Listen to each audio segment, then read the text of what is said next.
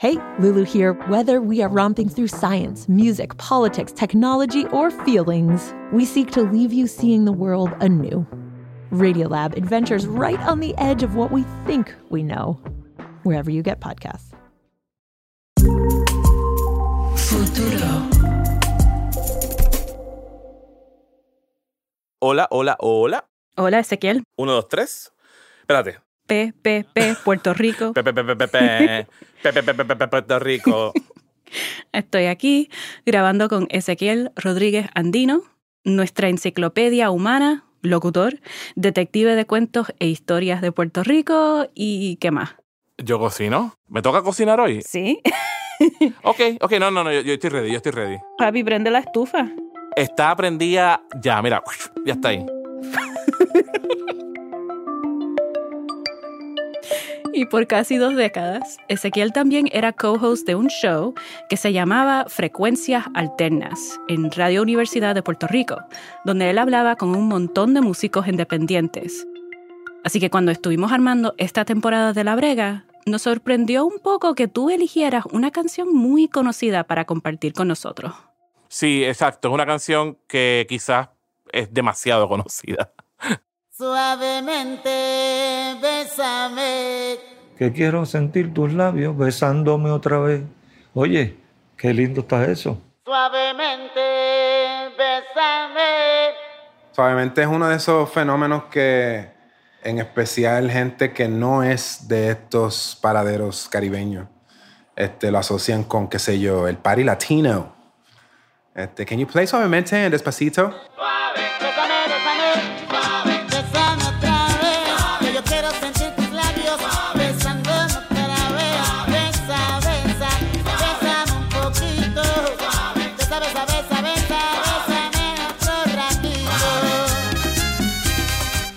the classic. Gets all the tías moving. Cuando escucho suavemente, eh, uno de los himnos de limpieza.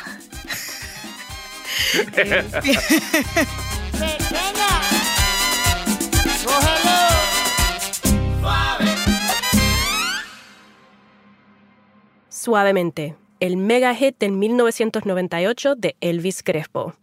Es el merengue que se ha escuchado por todo el mundo. La canción es icónica, o infame, dependiendo de tus gustos, pero no pensamos en ella como icónicamente boricua. Y eso es, en parte, porque es un merengue, un ritmo que está más asociado con la República Dominicana. Entonces, Ezequiel, Diga usted. ¿por qué suavemente? Exacto, porque suavemente, esa es la pregunta. Bueno, yo pienso que suavemente es como el double bubble. ¿Tú, tú te acuerdas del double bubble? Ay, sí, con esa explosión de adentro. Exacto, sí. Ese chicle que explotaba era todo azúcar y es súper divertido, pero empalagoso. Eh, como suavemente, de hecho. Ok. Pero lo que voy con esa analogía no es eso, es que es la sorpresa. Esa sorpresa, pues suavemente tiene una sorpresa adentro que es súper profunda sobre la historia de Puerto Rico. Ok. Esto, véndemelo. Es que suavemente no llegó a donde está así porque sí. Llegó por un camino que se creó en medio de una guerra sonora. Una batalla que duró varios años, con muchos sonidos, sudor y con mucho meneo. Una guerra entre la salsa y el merengue. ¿Me vas a vender una guerra? Sí y no. Lo que te quiero vender realmente es que existió esa batalla. Vamos, esa guerra del merengue. Una guerra entre músicos y entre bailadores. Una guerra que nos dice mucho sobre la relación entre nosotros y nuestra isla nación hermana, República Dominicana. Para Futuro Studios y WNYC Studios, yo soy Alana Casanova Burgess y esto es La Brega.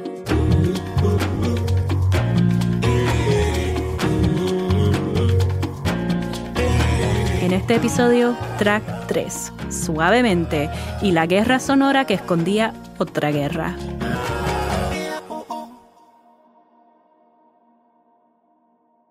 Ezequiel, ¿dónde quieres empezar?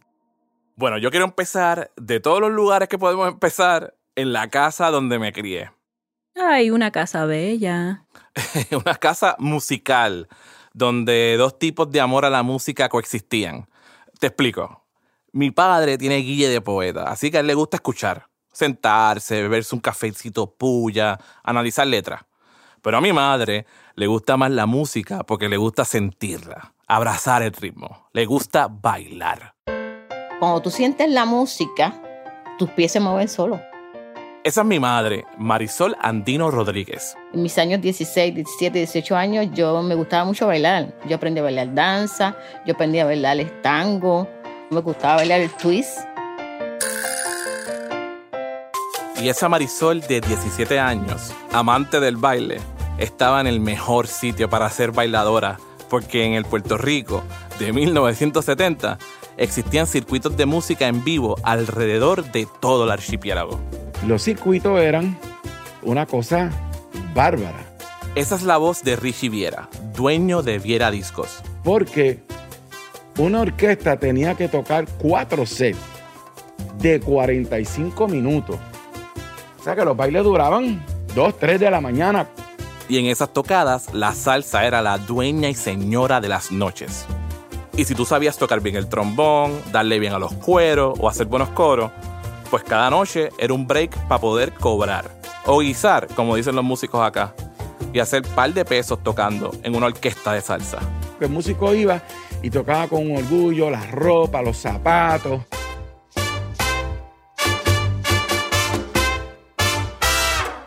Tacho, imagínate, pues ahí tenían dinero para poner a todo el mundo un día.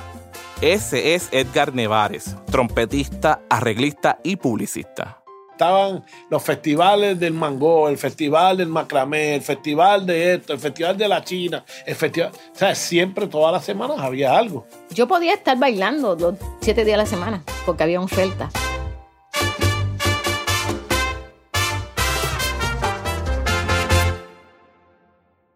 Imagínate, con tantas oportunidades para bailar y tocar, el circuito estaba tan sólido que se corre la voz.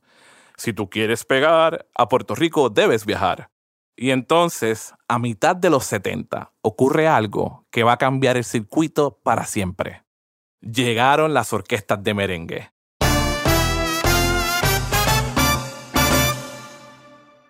Como las de Wilfrido Vargas o Johnny Ventura, con canciones llenas de libertad y alegría. Como el pelotero.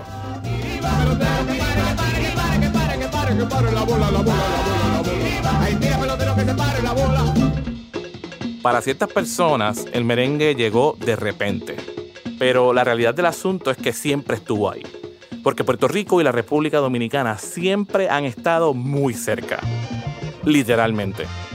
Te montas un avión, el sobrecargo te da una Coca-Cola. Aquí Richie Viera.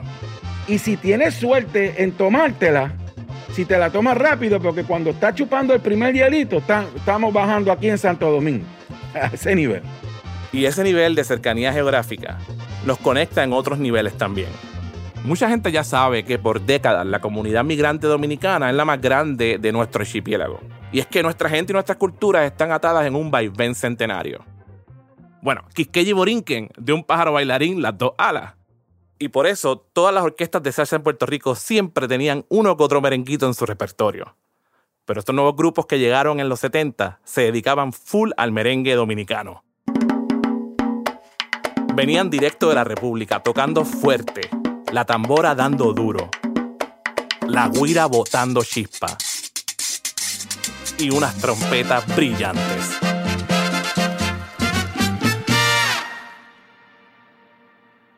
Y este merengue era otra cosa.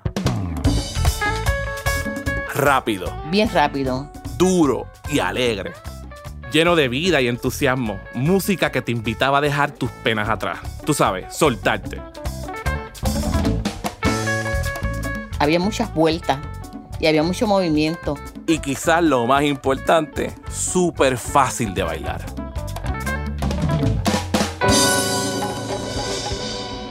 El merengue, eh, tin, ton, tin, ton, ton, tin, dos tonos. Vámonos por ahí para abajo. La salsa tiene su clave, tiene su patrón. Si tú no la sabes bailar, te caes. O la mujer que tú sacas a bailar te hace, tú no sabes bailar, siéntate. Es verdad, la salsa no es fácil. No, y en ese sentido, el merengue democratizó la escena de baile en Puerto Rico. Te tengo un ejemplo. Sí, Miguel Ángel tiene dos, dos pies izquierdos. Miguel Ángel es mi papá. Yo me iba a morir porque dije, "Pero este tipo no baila. Ay, pobrecita. Sí, pero mira lo que pasó. Y después, poco a poco, empecé a meterlo en el merengue. Hasta que un día lo solté. Y mira, después que se daba dos o tres cervecitas, ay, bendito, se soltó el merenguero. Ahí se salvó Miguel Ángel entonces. Sí, se salvó.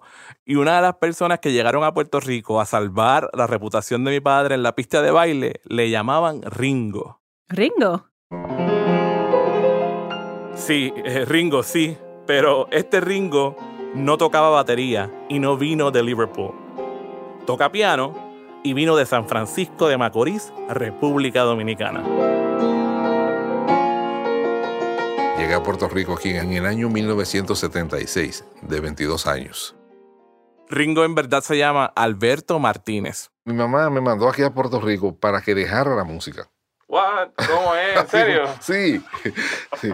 Mi mamá quería que yo dejara la música, pero cuando yo llegué aquí, eh, dije, pero si aquí es que está bueno esto, que hay un campo abierto esperando ser eh, conquistado. Ajá, esa idea de conquista, como me dijiste al principio, como una batalla sonora. Exacto, y esta no va a ser la última metáfora de guerra. Ringo se dio cuenta que había espacio para el merengue en Puerto Rico un día visitando el mall. Yo estaba en Plaza Las Américas y estaba sonando Wilfrido Vargas.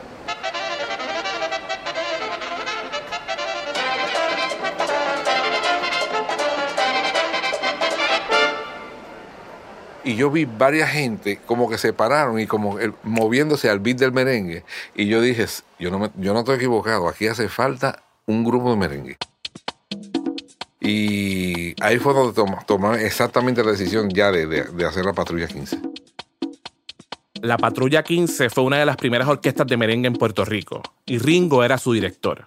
Su primer éxito fue el tema Cuchucuchá de 1980.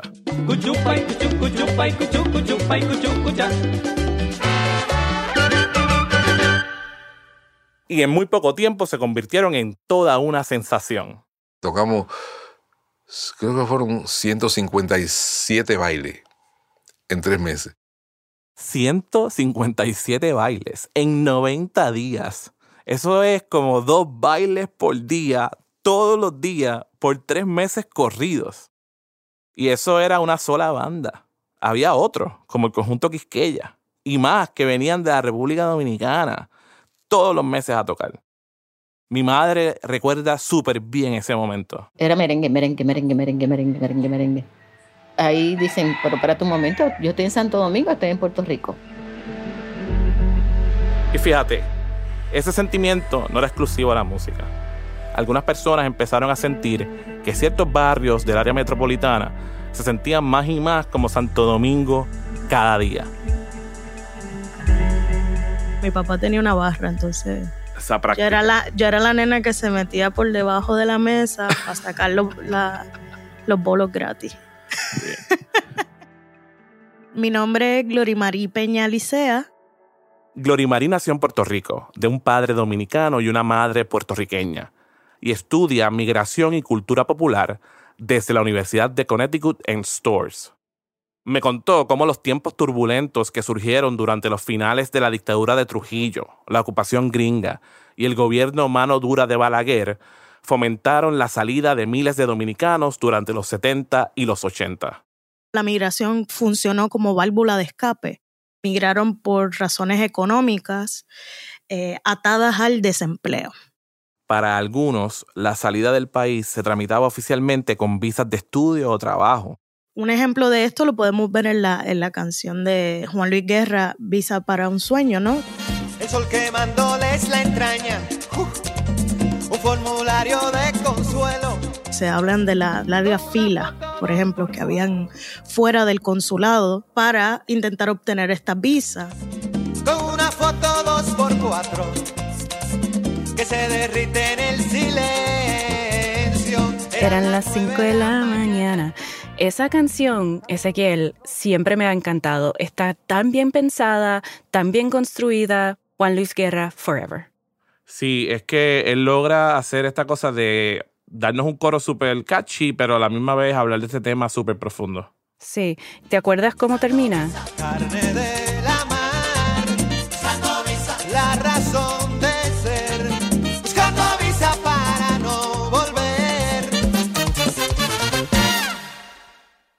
Como carne de la mar, razón de ser, para no volver, bien fuerte al final, bien pesado. Sí, y es que, como dice la canción, para muchos no había visa. Una alternativa, ¿verdad? Más fácil, rápida y factible económicamente era la, la migración indocumentada. Ese es un método que todavía se usa por algunas personas. Y es cruzar el canal de la Mona, las 80 millas de mar entre la punta este de la Española y la punta oeste de nuestra isla grande de Puerto Rico. Y lo hacen en frágiles y pequeñas yolas. Y ese estrecho de mar está lleno de, de, personas que, que han muerto con el deseo, ¿verdad?, de mejorar su calidad de vida y de, de obtener una residencia, una ciudadanía estadounidense. El padre de Gloria Marie es sobreviviente de uno de esos viajes. Logró obtener residencia y ciudadanía luego de años de trabajo. Y sí, eventualmente abrió un bar de billares en Caguas, donde Gloria Marie pasó su niñez. Sin embargo, para él y tantos más que llegaron a hacer su vida aquí, ese camino estuvo lleno de hostilidad. Como en todo país, ¿verdad? Los migrantes son ese otro, ese, esa persona que nos quita el trabajo. Y asimismo, es como algunos salseros boricuas empezaron a ver a los merengueros dominicanos que llegaron aquí. Ringo dice que todo comenzó con Wilfrido. Yo entiendo que Wilfrido duraba mucho tiempo aquí.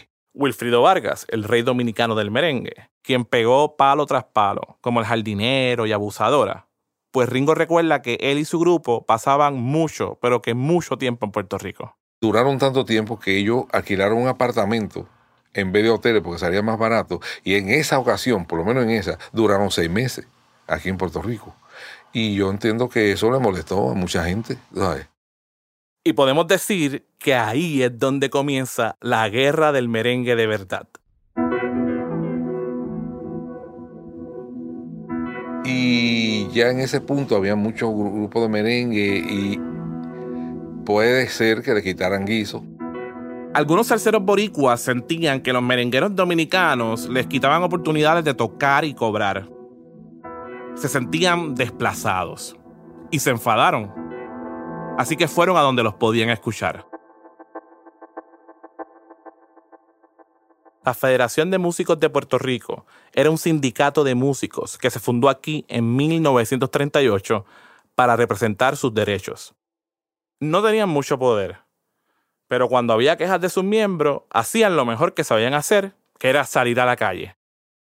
Mira, hablando con Víctor Guys, quien manejó varios grupos de merengue durante esa época, me contó como un día que el legendario merenguero dominicano Johnny Ventura tocó en San Juan, se encontró que Estaba Johnny allí tocando y en la parte de afuera estaban los músicos de la Federación de Músicos este, haciendo huelga. Y eso era bien, tú sabes, para mí una cosa del otro mundo. Espérate, entonces una huelga, o sea, una protesta contra un ritmo. Sí, y como escuchaste lo que dijo Víctor, eso era algo del otro mundo. Y sinceramente, para mí también. Y por eso me puse a buscar más sobre estas protestas. Entonces, pues decidí ir a buscar en el archivo de periódicos de la UPI, la Universidad de Puerto Rico. Y en las microfichas encontré varios artículos, como este, del 85, del periódico El Mundo, con el título Que se vayan a otra parte con su música. Pero para situarte en el tiempo y el espacio, aquí te traje un locutor con una voz ochentera que te los va a leer. Más de un centenar de artistas afiliados a la federación efectuaron ayer un piquete frente al edificio federal en Atorrey para denunciar la otorgación de visas a orquestas extranjeras que desplazan a los grupos puertorriqueños. Hubo protestas hasta en los canales de televisión como Telemundo, donde las orquestas tocaban en vivo. Y ese artículo no se tarda mucho en explicar. Las orquestas extranjeras, en su mayoría dominicanas. Por si teníamos dudas, ¿viste? Ok, la voz ochentera me lo vendió. Entonces sí había muchas protestas contra merengue. Y aquello otro. El presidente de la federación, Ángel Natter, pronosticó que en Puerto Rico podría surgir una guerra de músicos ¿Oíste eso? Ajá, Otra metáfora de guerra. porque alegadamente las orquestas dominicanas están quitándole el trabajo a los músicos boricuas. Y tú sabes que yo recordé ahí que yo de chamaco había visto evidencia de esta guerra entre el merengue y la salsa. Y es que en aquel tiempo había un anuncio en televisión de la cerveza Schaefer.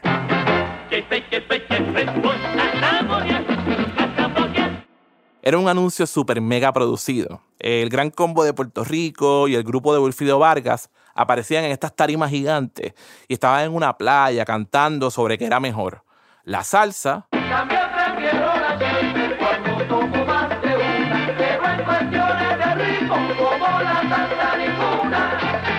o el merengue. Y dime si no es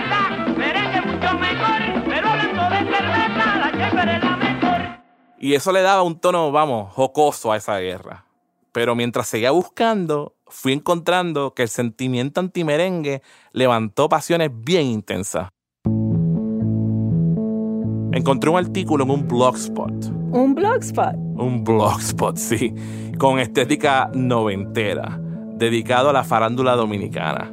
Espérate, ok, la estoy mirando, parece como un anuncio para un casino. sí, esa, esa es la estética. Y este artículo se publicó el 23 de junio de 2012. La autoría es atribuida al fenecido Cholo Brenes, un conocido musicólogo dominicano. Brenes alega que la entrada del merengue a Puerto Rico fue difícil. Eh, Alana, eh, ¿lo puedes leer? Ok, aquí voy. Los intentos de sofocar a nuestro ritmo en la isla del encanto fueron terribles. Wow. Sofocar, eso suena bien intenso. Exacto, sí. Y en el resto del post vas a ver cómo hay alegatos de maldiciones, insultos y hasta escupitajos. Pero en realidad quiero que miren más abajo. Eh, a ver, este comentario de una persona anónima, Ese mismo. eh, lo leo. Por favor. La protesta en contra del merengue era tan fuerte que a Jackie Lera, el conguero de la patrulla 15, le quemaron su vehículo. Cierro cita. Ezequiel, quemarle el carro a una persona, eso es bastante violento. Eso es otra cosa, eso es de otro mundo. Sí, es otra cosa y suena del otro mundo. Y es algo bien extremo. Especialmente si le estás quemando el carro a alguien por el mero hecho de venir a Puerto Rico a tocar en una orquesta de merengue. Así que quise buscar más información y ver si esto era un bochinche o si en realidad las cosas fueron tan dramáticas. Y bueno, no tuve que ir muy lejos.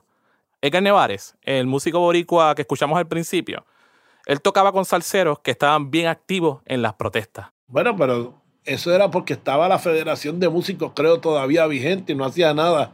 Pero sí, eh, pero eso, eso no quitó.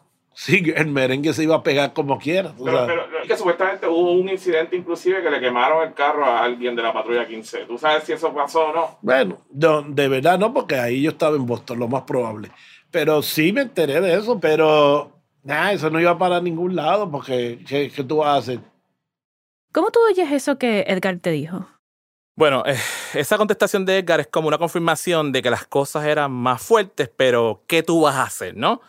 Yo lo sentí como una aceptación resignada, que esas confrontaciones eran un tipo de causa perdida. Mira, un fool's errand, como dicen los gringos. Exacto, como tratar de parar un ritmo o los gustos de música de la gente es como tratar de parar, no sé, como la marea o el amanecer. No se puede. Eso mismo. Y él mismo lo dice. Sí, el merengue se iba a pegar como quiera.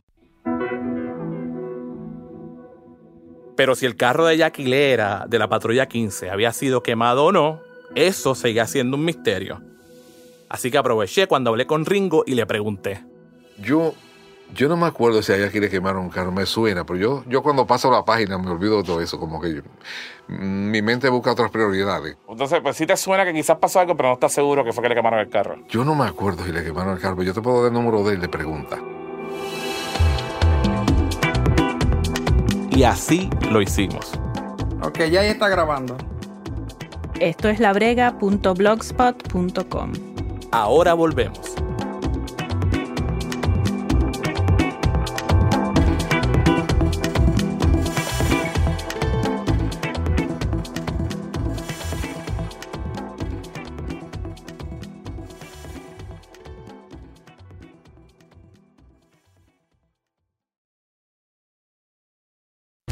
This week's On the Media, does the rise of X signal the fall of traditional right wing outlets? You don't have to have this website and a link that people have to click on. You can just say stuff and you can get attention. You know, you don't need to be Breitbart to do that anymore.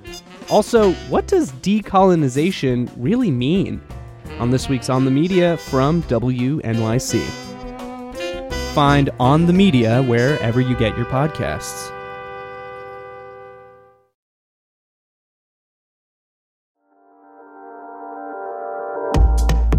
¿Qué tal amigos? Le habla Ringo Martínez de la Patrulla 15. Escuchen La Brega. Ahí es que están las cosas sabrosas. Bien sazonado, La Brega. Estás escuchando la bre- la bre- la brega. Ok. Volvemos a la brega. Bueno, yo soy, eh, mi nombre es Yaquilera, soy de San Pedro de Macorís, República Dominicana. Llamamos a Jackie Lera, el conguero de la patrulla 15, que según el comentario anónimo del blog, le habían quemado el carro en protesta contra el merengue en Puerto Rico. Mi productor, Marlon Bishop, empezó a explicarle sobre las tensiones entre los salseros y merengueros en Puerto Rico. escuchamos que había cierta resistencia de parte de los músicos de Puerto Rico contra el merengue cuando empezó a pegar. ¿Y tú viste algo de eso? Sí, sí, sí. Incluso yo tenía una, un vehículo, una hatchback, que apareció quemada. Todo el mundo le achacó, como decimos en Puerto Rico, le achacó ese, ese caso a los salseros. Pero yo nunca tuve eh, certeza, nunca tuve eh, propiedad para asegurar eso. Si no tengo prueba, no acuso nunca a nadie. Nunca, nunca tuvo certeza, así que el carro sí se quemó, pero no sabemos quién lo quemó. Exacto. Ocurrió mientras dormía, luego de llegar de un guiso bien tarde. Los vecinos fueron los que se dieron cuenta y apagaron el fuego. Él siempre le ha estado raro y sospechoso, especialmente porque él tiene como este código de monje pacifista. Yo no tenía enemigos. Yo soy bien pacífico, yo soy cobarde, yo le tengo miedo a los problemas, yo no discuto con nadie, yo no me creo karateca ni nada de eso. Soy cinta negra, segundo dan. Yo soy cinta negra, segundo dan. He cogido golpes como loco, he dado muchos golpes, pero en el ring. Jackie Lera siempre ha estado en duda de quién le cogió ganas como para quemarle el carro. Y bueno, quiero dejar claro que ni Jackie, ni nosotros, ni nadie más encontró evidencia de que fueran músicos boricuas los que estuvieron detrás de ese incidente. Pero el mero hecho de que lo primero que la gente cuando vio el carro quemado pensara fue, ah, fueron los salseros. Y el mero hecho de que todavía tengamos este rumor dando vueltas por ahí nos demuestra precisamente cuán altas estaban las tensiones en ese momento. Pero el pasar del tiempo demostró algo, que pelear en contra de un ritmo es algo bien difícil. Empezaron a parir los grupos, pero una velocidad increíble. En los 90 llegó el próximo paso en la evolución del merengue en Puerto Rico, el segundo boom, con los boricuas liderando este empuje. Richie Viera, el dueño de Viera Discos que escuchamos al principio, lo recuerda clarito. Entonces habían 150 orquestas de merengue. Y todos los chamaquitos que querían cantar, como eso era. ¡La máquina! ¡La máquina! O Giselle, Gis- Todo el mundo decía su nombre. Zona Roja, Caña Brava, la madre, te tiene que. Porque todos se parecían y tú tenías que decir el nombre para saber quién era. Ese es el boom de mi adolescencia. Son los grupos que salían en la radio y en la televisión. Están pegados, muchachos, están pegados. Ustedes no tienen idea de lo pegados que están ustedes. ¿Cuánto tiempo lleva? Vamos, los grupos que me dieron ganas de aprender a bailar, porque si no lo hacía, pues no estaba en nada. ¡Eres Manny Manuel! Tenían un sonido más pop. En vez de sonar como el merengue clásico tipo Wilfrido,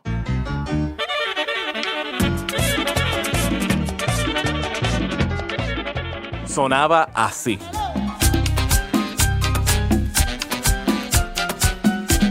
A esto se le llamó merengue bomba. Y con la fuerza de esa variación rítmica, Puerto Rico se convirtió a finales de los 90 en uno de los sembradíos de merengue más importantes que competía y a veces dominaba comercialmente todo el género. Grupos y solistas boricuas jóvenes, Límite 21, Manny Manuel, Olga Tañón, reinas y reyes de la radio, la televisión, las fiestas patronales y los senior proms. Y es así como llegamos a Elvis Crespo y su Suavemente, que conquistó al mundo en el 98 y sigue invadiendo las pistas de baile hasta el sol de hoy.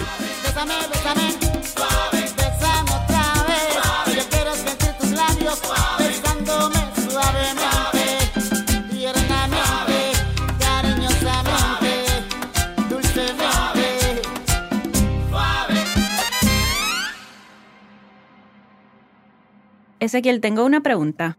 Dímelo. Esto, ¿tú llamarías eso como un tipo de apropiación cultural? Digo, obviamente es diferente que una chica rubia en Coachella con plumas en su cabeza, Sí. pero los dominicanos trajeron su música y lo que me estás contando es que los boricuas terminaron dominando el merengue. Bueno, sí, hay algo ahí, y esa es la ironía de todo. Después de tanta alarma por el desplazamiento de los boricuas, estos boricuas más jóvenes van desplazando a los dominicanos más viejos, que fueron los que trajeron el ritmo, como tú dices. Y paradójicamente, en medio de esa popularidad del merengue, el sentimiento antidominicano como que se esparce por todo Puerto Rico. Durante los años, la comunidad migrante dominicana siguió creciendo en Puerto Rico. Para 1990, según cifras oficiales, el 50% de los extranjeros en Puerto Rico eran dominicanos. En cierto sentido, la reacción de los salseros hacia los merengueros fue como un preludio. Recuerdo ver en algunas paredes grafitis que le hacían eco al reportaje que les mencioné más temprano, el que decía que se vayan a otra parte con su música, pero ahora con menos palabras y mucho más directo. Dominicanos fuera. Cuando hablan de las microagresiones es como la picadura de un mosquito. No es que el mosquito te pique y que no sea tan grave, es que te pica constantemente y todo el tiempo, ¿no? Gloria Mari Peña, con quien hablamos más temprano, de madre boricua y padre dominicano, ha tenido que bregar con estereotipos dominicanos toda la vida. Son cosas que molestan y, y que hieren poco a poco, que se vayan a su país, que no tienen educación. Así que eso es constante y en las escuelas yo creo que el bullying es una de las cosas también más, más persistentes. Gloria Marí tiene razón. En mi escuela, los chistes de dominicanos se recitaban todos los días. Y cuando alguien cometió un error durante una clase, no era raro escuchar a alguien decir, ah, no seas dominiqui, seguido de risas. Cuando tenemos esta doble identidad o doble nacionalidad, es como el performance para mitigar el racismo y la xenofobia. Es muchas veces el, el silencio o esa risa incómoda, ¿no? Ante el chiste étnico, como, así. Ocultaba cosas que me vincularan con la República Dominicana a personas que, que no tenía la confianza o que no me conocían bien. Hoy de adulto estoy consciente que en el barrio donde me crié y en el barrio donde estudié había un buen porcentaje de personas dominicanas. ¿Cuántas de sus hijas o hijos compartían una clase conmigo y optaban por el silencio como hacía Gloria Marí? ¿Cuántos habrán escondido su lado dominicano para no tener que añadir otra dificultad más a sus vidas? Está del carajo porque mi recuerdo es que yo me reí muchas veces junto al salón. Como boricuas, qué fácil aceptamos nuestro amor al merengue y que mucho nos gusta el mangú y el salami frito. Pero cuán poco queremos a las personas que nos trajeron esas cosas. Esas dominicanas y dominicanos de carne y hueso. El dominicano es ese otro racializado. Es ese otro que es más negro que el puertorriqueño eh, común, entre comillas. Rompe con eh, ¿verdad? El, el, el, mito racial eh, puertorriqueño. Ese mito racial de que somos una mezcla feliz de blancos, indios y negros. En ese orden, un mito al servicio de la supremacía blanca. Entonces, se acerca más a lo que no queremos ser. Yo siento que, que el puertorriqueño se burla del dominicano precisamente por la cercanía que siente el dominicano. Esa es la voz de Andrés Velcro Ramos, rapero, productor y DJ de ascendencia dominicana criado en Puerto Rico. Y tiene una teoría. Porque me parecía como un miedo a lo fácil que Puerto Rico puede caer en una realidad como la de la República Dominicana en el momento, en que la luz se iba todos los días, Es como cuando los puertorriqueños dicen, ay, sí, las cosas están malas, pero por lo menos esto no es la República Dominicana. Exacto, pero ahora, en el Puerto Rico de la crisis, ¿cuál es la diferencia? Ajá. Ding, ding, ding, ding, ding. Ya no se puede tripear de que a ustedes se le va la luz todos los días, porque. Hello. Este. ¿Entiendes? Y en ese sentido, para Velcro, eso ha cambiado la cosa. Entonces, pues.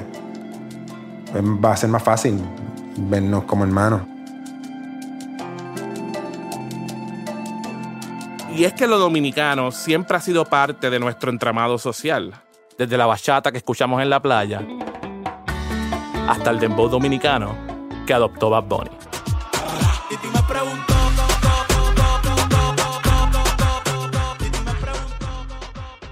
como Velcro me contó, cuando él está en un party aquí en Puerto Rico tocando música, Casi sin falta, si el party está medio muerto, yo pongo un merengue y se levanta. Casi sin falta, esa es la que hay. Y eso es lo que creo que está escondido en suavemente. De una forma, la canción encierra la complicada relación entre nuestras islas. Y para mí, el éxito mundial de Suavemente corona finalmente al merengue como el gran ganador de la guerra contra la salsa. Pero la historia no acaba ahí. El reinado del merengue fue corto. Como al final de Hamlet, cuando el príncipe por fin cobra su venganza, pues lo pierde todo. Llegó el reggaetón que al igual que Fortinbras venía lento y calladito a invadir y llegó al final y no tuvo que hacer mucho para sentarse en el trono. Y ante esa derrota común, pues los merengueros y salseros fueron encontrando esos lugares comunes que siempre estuvieron ahí. Mira, Alana, Sí, Ezequiel. ¿estás lista para un coda? Tú sabes, un desenlace, vamos, un cordialito. Siempre. Como un postre del episodio. Eso, eso, ese es el feeling. Vamos allá. Jackie Lera, el conguero del carro quemado, recuerda un día que fue a la casa del maestro Elías López. Él era uno de los salseros que protestaba en contra del merengue. Yo fui un día a su casa y él me abrazó y me dijo, mira la vuelta que da el mundo. Nosotros nos rebelamos contra el merengue y esta casa que tú estás viendo aquí, Jackie, es gracias al merengue que yo la tengo. Y es que eventualmente López colaboró en grabaciones con la Patrulla 15 y con los grupos de los 90 como Grupo Manía, de donde salió el Crespo. Y le fue súper, súper bien. Y Jackie, con todo y carro quemado, cuando le preguntamos sobre su tiempo acá, no lo pensó dos veces.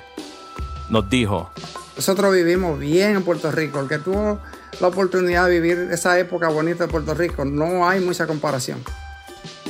Ya llegó un momento que nos veían como, ¿sabes? Son de aquí. Y en verdad la patrulla quincera de Puerto Rico.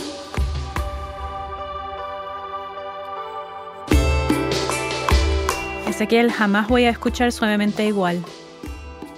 ¿te lo vendí entonces? Sí, bueno, tú y Jackie Lera me lo vendieron. Pero bien cocinado, bien cocinado, hermano. Puedes apagar la estufa. Ok, voy.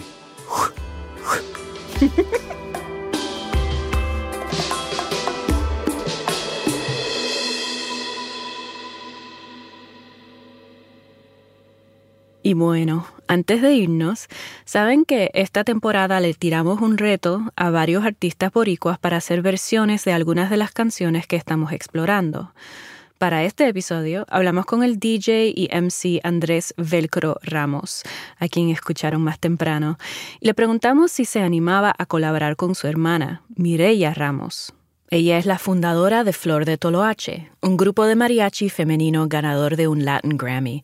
La madre de Andrés y Mirella es dominicana y ellos se criaron en Puerto Rico, así que pensamos que eran el dúo perfecto para el cover de este episodio. Me emociona mucho poder también experimentar con mi lado caribeño y además tengo la oportunidad y el honor de trabajar con mi hermano Velcro. Pero, en vez de pedirles que hicieran una versión de Suavemente, porque con toda la sinceridad del mundo, con la original es suficiente, pues le pedimos que hicieran un cover de una canción de la Patrulla 15, que se llama No tienes corazón.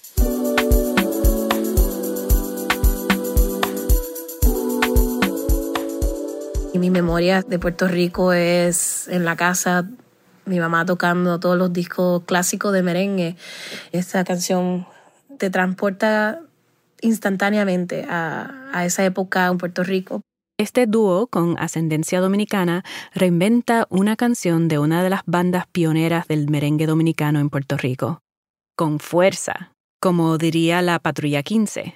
Imagínate estar ahí a, a un bloque de la playa, en el calorcito y, y estar escuchando esta música es, es una memoria muy hermosa.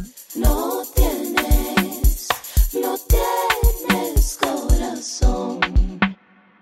La versión de Mirella y Velcro de No Tienes Corazón estará disponible en marzo junto al álbum de los covers de La Brega.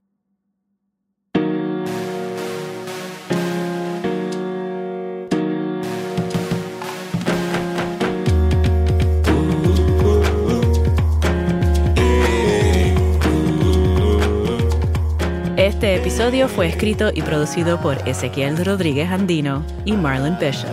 Fue editado por mí, Alana Casanova Burgess. El arte original del episodio es de Fernando Norat. Música adicional para este episodio creada por Yasser Tejeda. Nuestra voz ochentera la hizo Mario Roche. Y los ejemplos de la guira y la tambora fueron cortesía de Otoniel Nicolás. Esta semana le queremos dar las gracias a Marisol Andino, Miguel Ángel Rodríguez, Andy Lancet, Amanda Alcántara, Lía Camille Crockett, Fernanda Echavari, Emanuel Dufrasne, Elmer González, Francisco Pérez, Andrés Cucho Pérez Camacho, Tatiana Díaz Ramos y Suhey Lugo Vázquez. El equipo de La Brega incluye a Ginny Montalvo, Ezequiel Rodríguez Andino, Joaquín Cutler, Liliana Ruiz, Tasha Sandoval, Mark Pagán, María García, Víctor Ramos Rosado, Juan Diego Ramírez, Marlon Bishop y Jenny Lawton. Esta temporada, Istra Pacheco y María Soledad estuvieron a cargo de la verificación de datos. Nuestro ingeniero de sonido es Joe Plord. Nuestro tema es por IFE. La música original es de Balloon. Puedes escuchar toda la música que aparece en este episodio y en esta temporada en nuestro Spotify playlist. Tenemos un enlace en las notas del episodio. Y no olvides de darle like para guardarlo en tu biblioteca, porque irá creciendo cada semana. Esta temporada de La Brega existe gracias a The Mellon Foundation. Yo soy Alana Casanova Burgess. Nos escuchamos la próxima semana con el track 4. Wonder if I take you home. Bye. Eh, by the way, Alana, ¿te acuerdas el comentario del anónimo en el blogspot noventero? Sí, sí, de Jaquilera y del carro, etcétera, etcétera. Pues eso tiene un final increíble que no leímos. Tú, tú puedes como leérmelo ahora. Eh, ok, a ver si lo tengo aquí. Dale, ok. Era tan fuerte que a Jackie Lera, el conguero de la patrulla 15, le quemaron su vehículo. Ok, ya sabemos eso. Hecho que muchos lamentaron por ser una excelente persona y muy preparado académicamente. ¿Qué? Así humilde y calladito como lo ven. Yo lo conocí cuando estudiaba en la universidad. Definitivamente un ejemplo a seguir. Ojalá esté bien donde quiera que se encuentre. Eh, En verdad es increíble porque es esta cosa como bien, bien, tú sabes, fuerte, que están Sí, hablando sí, de sí. carros quemados, pero esta persona saca tiempo para decir. Y a la persona que le quemaron el carro era la, la peor persona que le podían quemar el carro, porque él era un pan de Dios, el mejor ser humano del mundo. Bueno, le preguntaron a Jackie cómo está. Pues claro que le vamos a preguntar. Vamos a escucharlo. Oh, sí, sí. Gracias a Dios, sí. Gracias, gracias a Dios, yo me siento muy bien. Gracias a Dios donde estoy. Claro, me hace falta Puerto Rico, porque eché raíces en Puerto Rico, pero es parte de la evolución del ser humano.